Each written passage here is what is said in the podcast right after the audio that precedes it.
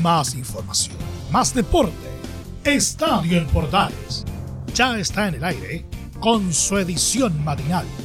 La primera de Chile, uniendo al país de norte a sur.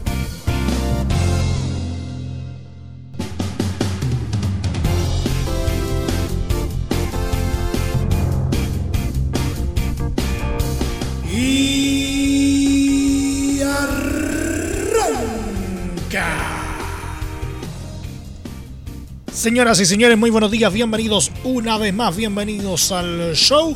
Y llegamos al final de una intensa semana llena de fútbol, fútbol y más fútbol. Y es por eso que nos vamos a colocar al tanto con lo que nos dejó la jornada de ayer en Copa Sudamericana, especialmente en los equipos eh, chilenos que tuvieron resultados eh, dispares el día de ayer. Una rápida mirada a los equipos eh, nacionales que no han dejado de ser noticia. La primera vez que está al rojo vivo y por supuesto el adiós final a un grande del fútbol como es Diego Armando Maradona. De todo esto y más en 30 minutos porque aquí comienza Estadio en Portales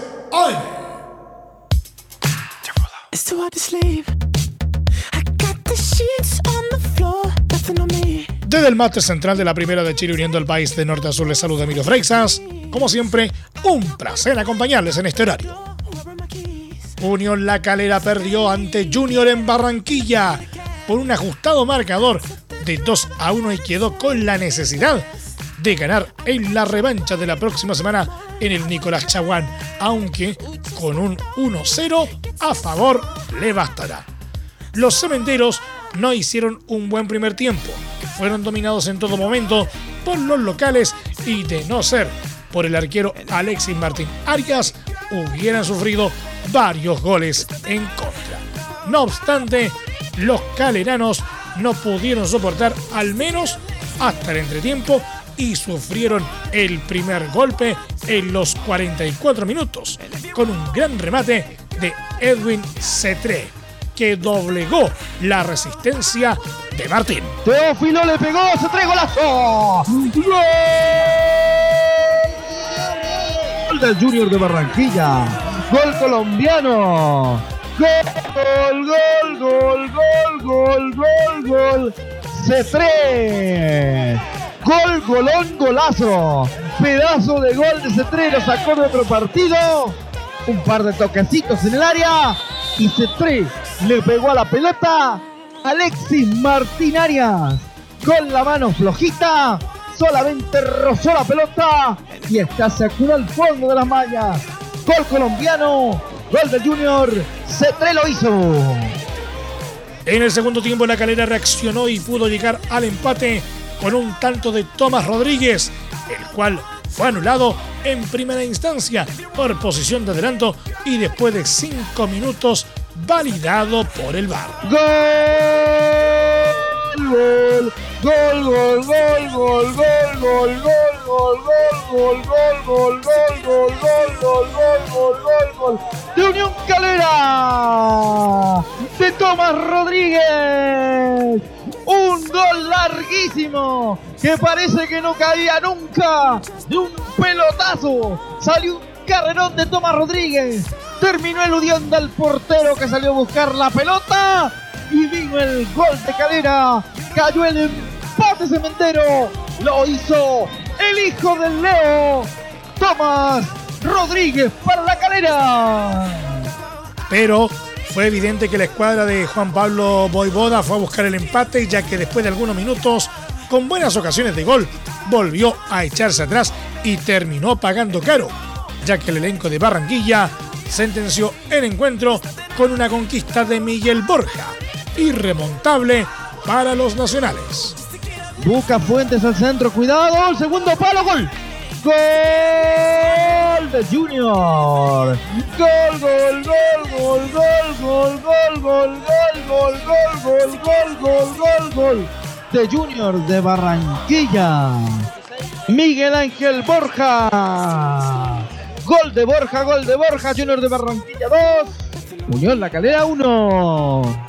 Ahora el elenco del cemento deberá preparar la vuelta del próximo miércoles con la misión de seguir haciendo historia y buscar el paso a los cuartos de final del certamen.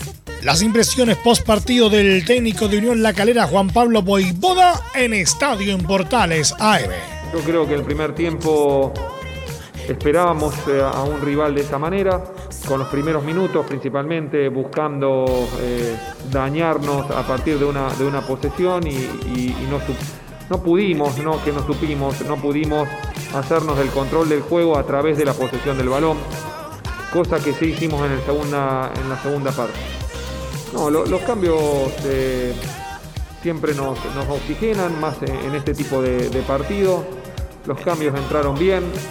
Eh, yo creo que hicieron un, partido correcto todos los jugadores que han participado. Sabemos que tenemos que, conseguir eh, ganar en nuestro, en nuestro estadio, tomando las precauciones eh, necesarias porque nos enfrentamos a un rival que tiene jerarquía en sus individualidades y a partir de ahí empezar a solidificar nuestro funcionamiento colectivo para, para poder ganar y así pasar de fase.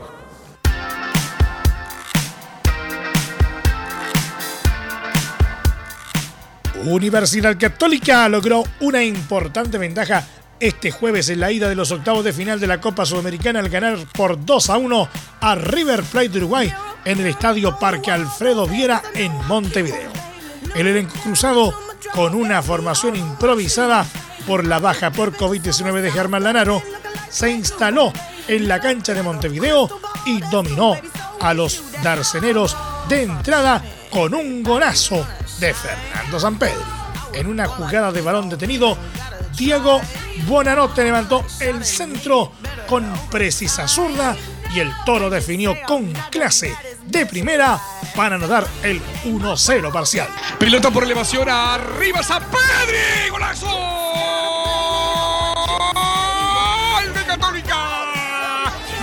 Católica, gol de Católica, gol de Católica. Gol de San Pedri.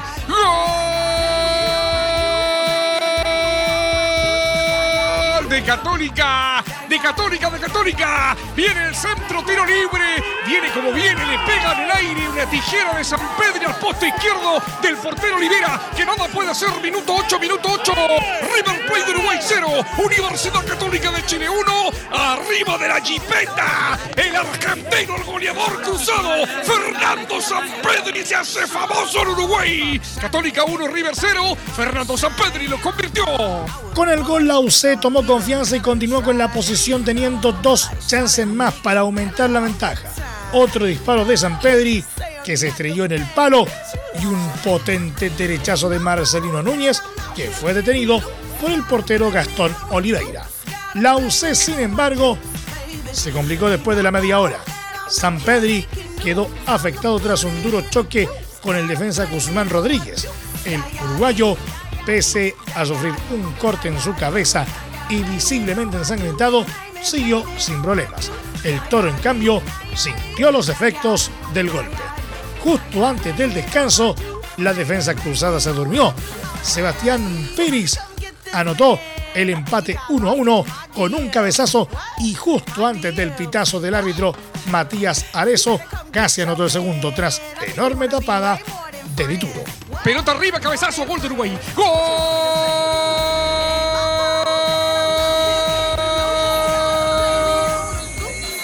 de River Plate de Uruguay. Gol uruguayo que no ni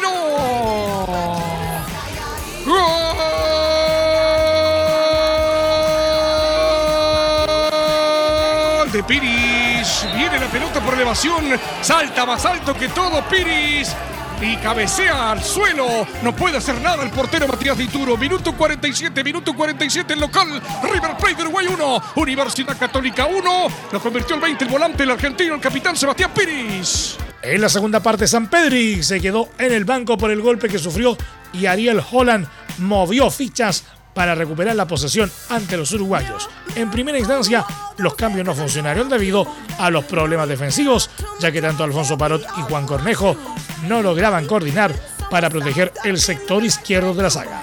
Cuando parecía que la UC no encontraba el camino para salir del asedio uruguayo, llegó un penal a favor tras una mano en el área de River. Luciano Agüed tomó la responsabilidad ante la ausencia de San Pedri y decretó el 2 a 1. Final para Católica, atención Chile, estamos en Montevideo en vivo. El equipo que trepa y trepa va, Agüed, pierna zurda, disparo, gol, gol de Agüed, gol.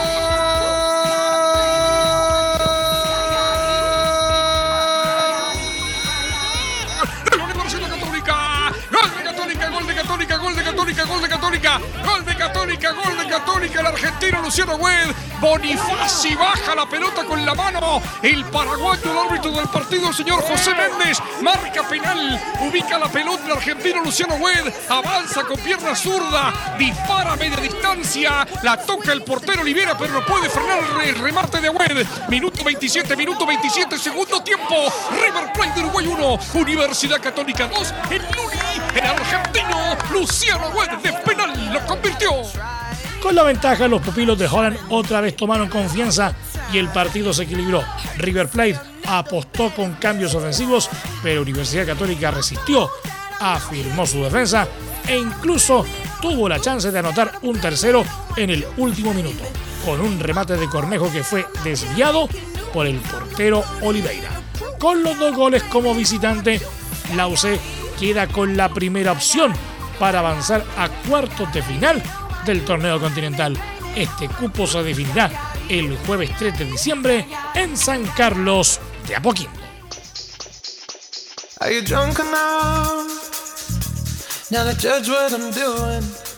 Ariel Holland, técnico de Universidad Católica, valoró el triunfo ante River Plate de Uruguay en Montevideo, aunque fue cauto y sostuvo que deben trabajar para cerrar la llave de octavos de final en la revancha que se jugará en San Carlos de Apoquindo la próxima semana. Siempre ganar es bueno, convertir goles también. Ganar de visitante en Copa tiene mucho valor, pero la llave no está cerrada. Es un rival durísimo y tenemos que terminar el trabajo si queremos pasar a cuartos de final la semana que viene en Santiago, decretó Holland en rueda de prensa. El estratego también tuvo palabras de elogio para Alfonso Parot, quien jugó como central este jueves debido a la baja de Germán Lanaro por COVID-19 positivo. Alfonso jugó un gran partido, no solo en la marca, sino para salir de atrás. Estoy contento y conforme, señaló. Finalmente, el entrenador argentino rescató la capacidad del equipo para salir adelante tras la baja de último minuto del zaguero. Germán es un jugador de mucha experiencia y es importante para nosotros. Pensamos en una estrategia que tuvimos que cambiar porque ocurrió la noticia de Germán. Cuando dábamos la charla, nos acomodamos sobre la marcha y lo importante es que está bien, sentenció.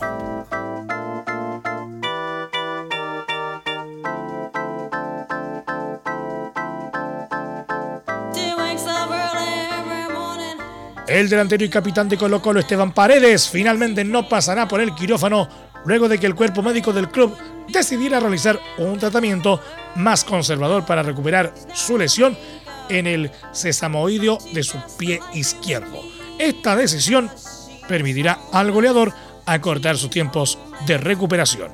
De todas maneras, Paredes sigue evaluando junto a la directiva de Blanco y Negro el cuándo y cómo será el término de su carrera durante horas de la tarde, el propio club confirmó el hecho en un parte médico en el que expresó que por una fractura en sesamoideo del pie izquierdo se han realizado nuevos estudios complementarios y en conversación y consenso con el jugador se ha decidido seguir la opción de un tratamiento conservador, considerando que los resultados podrían ser los mismos que con el tratamiento quirúrgico e incluso requerir menor tiempo para recuperación y retorno a los entrenamientos, cerró el escrito.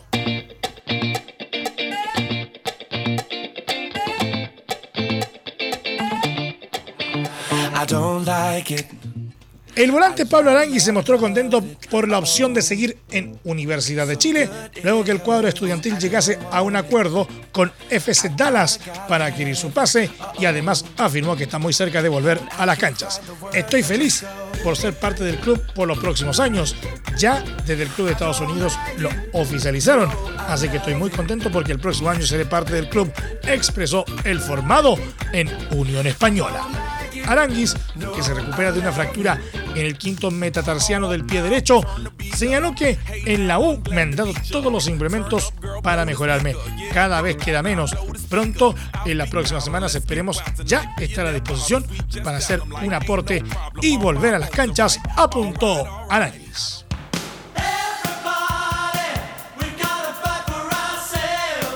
Nos vamos a la primera B. Deportes Temuco se alejó del fondo del campeonato de Primera B un importante triunfo por 3 a 2 ante Deportes Copiapó de visita en el estadio Luis Valenzuela Hermosilla por la fecha 22. Antes de los 15 minutos ya habían tres goles en este gran encuentro ya que los araucanos adelantaron en los 3 minutos con un tanto de Damián García. Los locales empataron a los 8 con Luca Pontigo, pero los forasteros recuperaron la ventaja en los 13 minutos gracias a Hugo Droguet. El Pige aumentó su distancia en el marcador con un nuevo tanto de García a los 33 minutos, pero los nortinos reaccionaron en el segundo tiempo y anotaron un descuento mediante Cedric Vega a los 83, mismo jugador que se fue expulsado en los 90 más 3 en un encuentro que su equipo no pudo empatar en el epílogo. Los temucanos quedaron décimos con 24 unidades y en la próxima jornada enfrentarán a Santa Cruz el domingo 6 de diciembre, mientras que Copiapó lo hará ante el mismo rival este lunes en un duelo pendiente.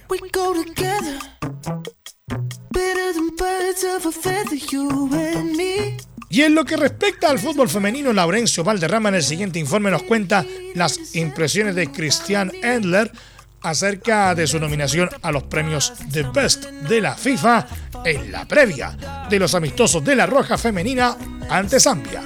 Laurencio, buenos días. Hola, ¿qué tal Emilio? Muy buenos días para ti y para todos quienes escuchan Estadio en Portales, edición matinal. En esta ocasión tenemos un informe de Cristiane Endler, la destacada portera chilena que fue nominada por segunda ocasión consecutiva a los premios de Best de la FIFA y que se prepara con miras a los dos amistosos que disputará la selección chilena femenina ante Zambia en Santiago. La capitana de la Roja Femenina dio una conferencia de prensa en la antesala de los amistosos ante el combinado africano, donde mostró su felicidad por su nominación dentro de las seis mejores arqueras del mundo, aunque lo tomó con su habitual mesura. La primera declaración de la tiene Endler en Portales Digital. Estoy muy feliz con, la nominación, con el conocimiento que he hecho durante la años ya de, de, jugar en el extranjero.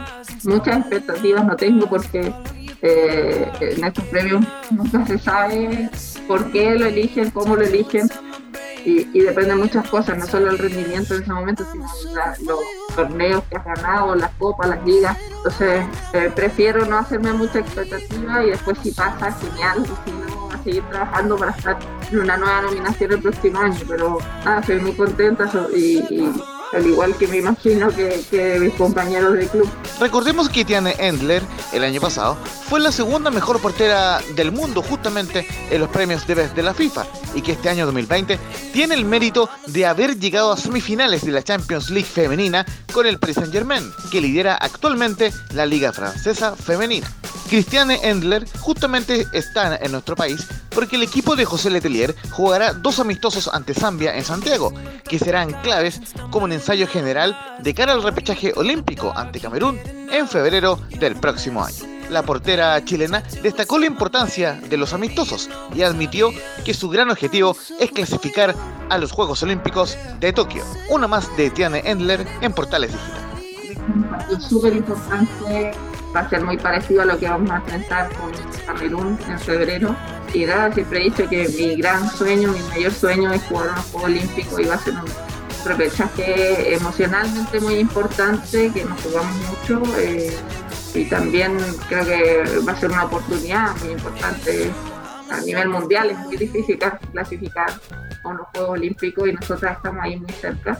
Espero poder lograrlo, pero eh, creo que es el sueño de todas las que estamos participando en las elecciones y vamos a hacer todo lo posible por clasificar.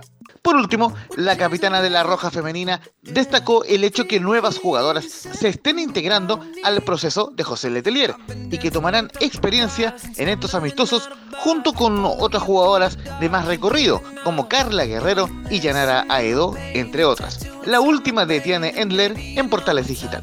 Muchos llevamos mucho tiempo en la selección y, quizás había un espacio en que no se veía un recambio. Ahora creo que hay jugadoras muy buenas que vienen desde abajo, que, van a tener la, experiencia de, compartir con nosotras y también tienen eh, referentes quizás en el fútbol femenino que antes no existían. Creo que ese roce, esa experiencia les va a servir mucho y espero que, puedan seguir eh, estando en las nominaciones Para que tomen nota, la Roja Femenina recibirá a Zambia este sábado 28 de noviembre a las 11 de la mañana en el Estadio San Carlos de Apoquinto, en partido donde se espera, por cierto, un minuto de silencio como homenaje póstumo al gran Diego Armando Maradona. El segundo amistoso entre Chile y Zambia será el próximo martes 1 de diciembre a las 18.30 horas en el Estadio Nacional. Esta última fecha FIFA del calendario internacional femenino 2020 se enmarca dentro de la preparación de la Roja Femenina para el repechaje olímpico ante Camerún, a disputarse en febrero próximo. Un gran abrazo virtual, estimado Emilio, para ti y para todos quienes escuchan Estadio en Portales, edición matinal. Que tengan un gran fin de semana, cuídense mucho y que Dios les bendiga. En una villa nación fue deseo de Dios crecer y sobrevivir. A la humilde expresión, enfrentar la adversidad, un afán de ganarse a cada paso la vida. En un triste y caótico jueves 26 de noviembre de 2020, Argentina entera se vistió de luto para despedir a quien sea quizás el mayor héroe de su historia deportiva, Diego Armando Maradona. Luego de un desbordado funeral en la Casa Rosada, el círculo más íntimo del 10 le dio su último adiós en el cementerio Jardín Bellavista.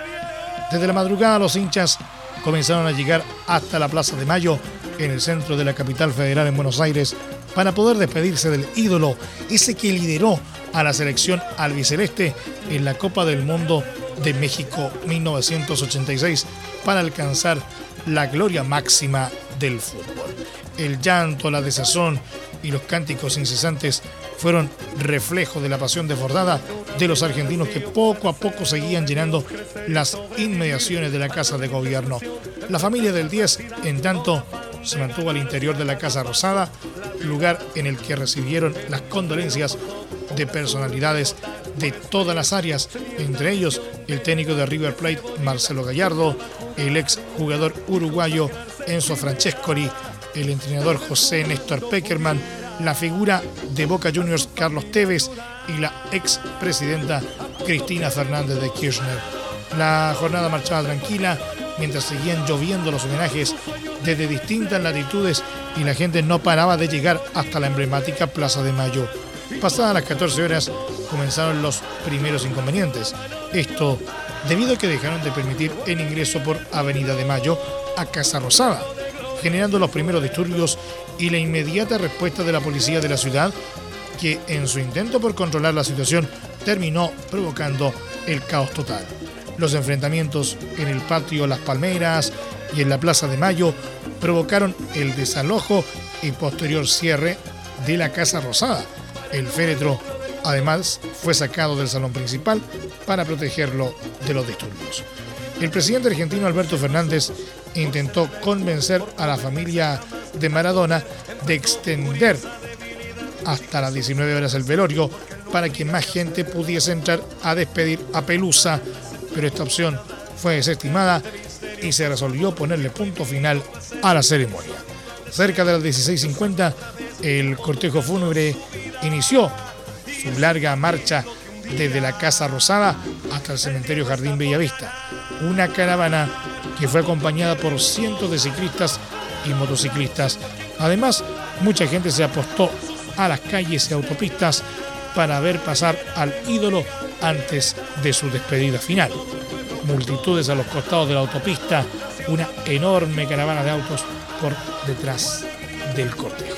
Como fue la tónica desde que falleció durante el mediodía del miércoles, miles de personas llegaron hasta las puertas del cementerio, pero esta vez los protocolos de seguridad funcionaron y la familia pudo despedir en paz a Diego Maradona.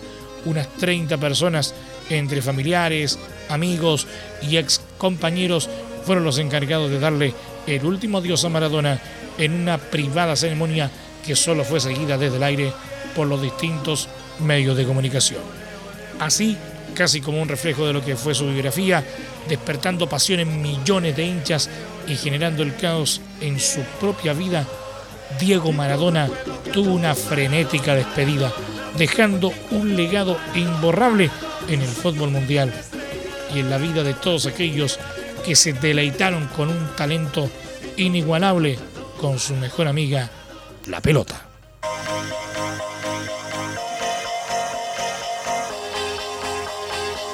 Por último, nuestro querido polideportivo, el chileno Tomás Barrios, 277 en el ranking ATP, aplastó al peruano Juan Pablo Varillas, número 157, y alcanzó los cuartos de final del Challenger de Lima, Perú, fase en la que se sumó a su compatriota Alejandro Davilo. Barrios necesitó apenas 75 minutos para imponerse al local, que era octavo sembrado del torneo, y lo hizo por parciales de 6-1 y 6-2, en un compromiso que tuvo cuatro quiebres a su favor y ninguno en contra.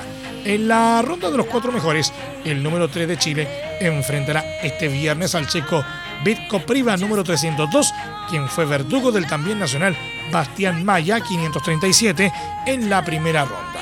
En el cuadro de dobles, Barrios y Tavilo quedaron fuera en cuartos tras perder por 6-4 y 6-1 a Vitaly Sashko de Ucrania y Colin Altamirano de Estados Unidos. Nos vamos, nos vamos, nos vamos, nos vamos, nos vamos. Muchas gracias por la sintonía y la atención dispensada. Hasta aquí nomás llegamos con la presente entrega de Estadio en Portales en su edición AM, como siempre, a través de las ondas de la Primera de Chile. Les acompañó Milo Freixas.